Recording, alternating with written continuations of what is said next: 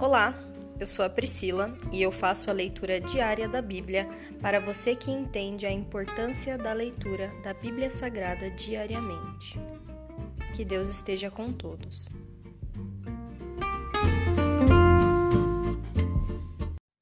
Ouça agora o capítulo 24 do livro de Mateus. Jesus fala de acontecimentos futuros.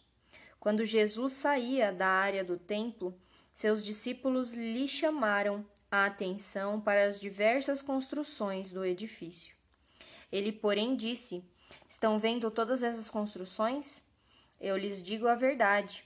Elas serão completamente demolidas, não restará pedra sobre pedra. Mais tarde, Jesus sentou-se no Monte das Oliveiras. Seus discípulos vieram até ele em particular e perguntaram: Diga-nos, quando isso tudo vai acontecer? Que sinal indicará a sua volta e o fim dos tempos? Jesus respondeu: Não deixem que ninguém os engane, pois muitos virão em meu nome dizendo: Eu sou o Cristo, e enganarão muitos. Vocês ouvirão falar de guerras e ameaças de guerras, mas não entrem em pânico. Sim, é necessário que essas coisas ocorram, mas ainda não será o fim.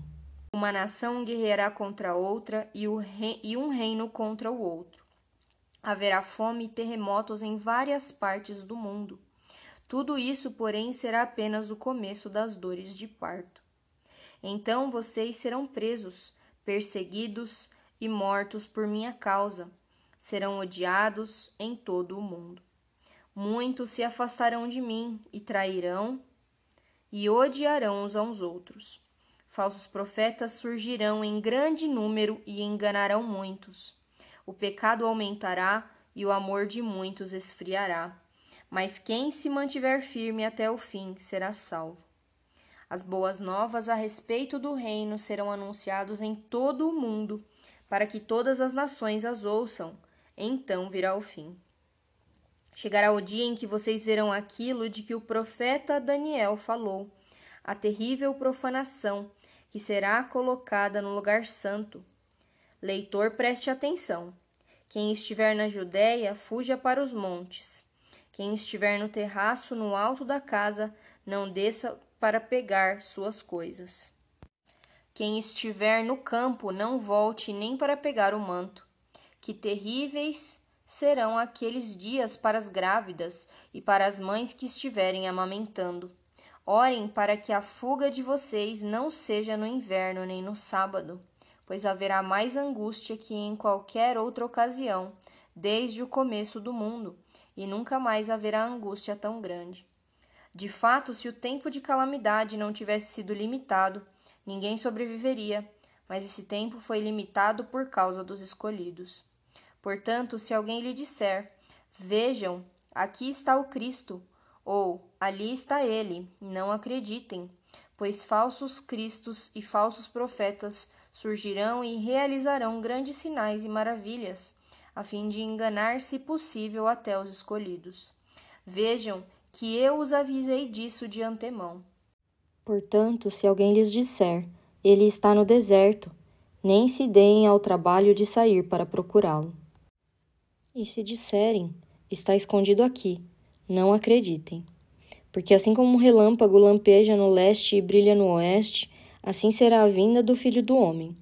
Onde estiver o cadáver, ali se ajuntarão os abutres.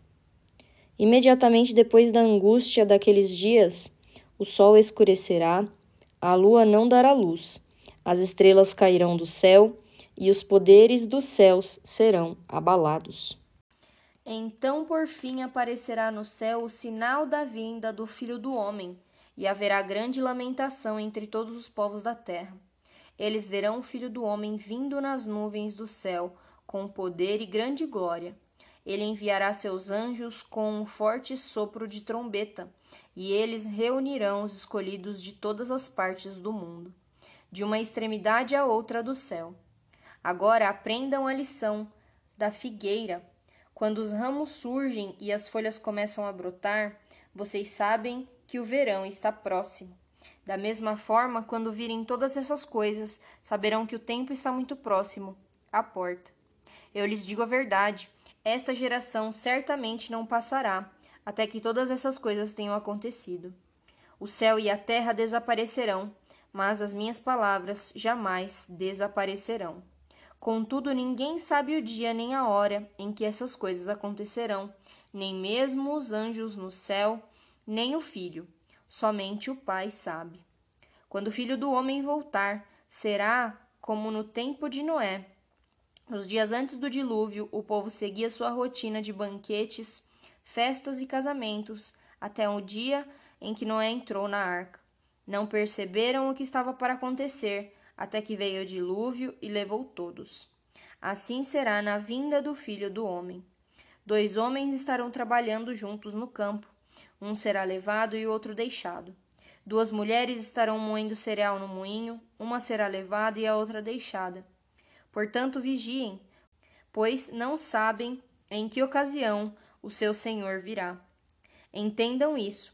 Se o dono da casa soubesse exatamente a que horas viria o ladrão, ficaria atento e não permitiria que a casa fosse arrombada. Estejam também sempre, sempre preparados, pois o filho do homem virá quando menos esperam. O servo fiel e sensato é aquele a quem seu senhor encarrega de gerir os outros servos da casa e alimentá-los.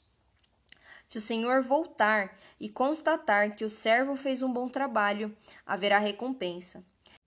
Eu lhes digo a verdade: ele colocará todos os seus bens sob os cuidados desse servo. O que acontecerá, porém, se o servo for mau e pensar: Meu senhor não voltará tão cedo, e começar a espancar os outros servos, a comer e a beber e se embriagar.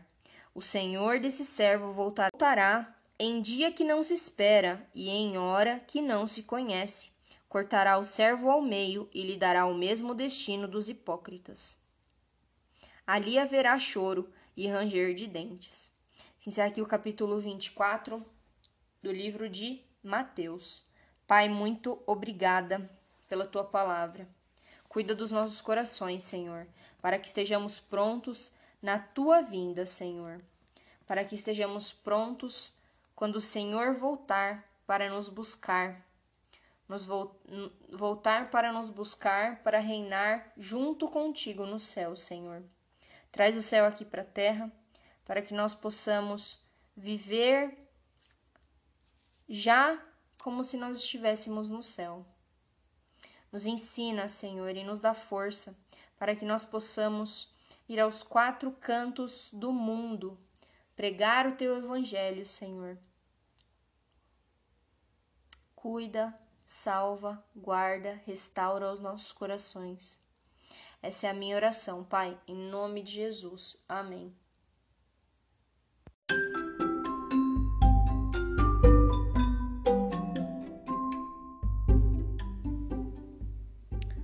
Você acabou de ouvir o Dali Bíblia, o podcast da tua leitura diária da palavra do Senhor.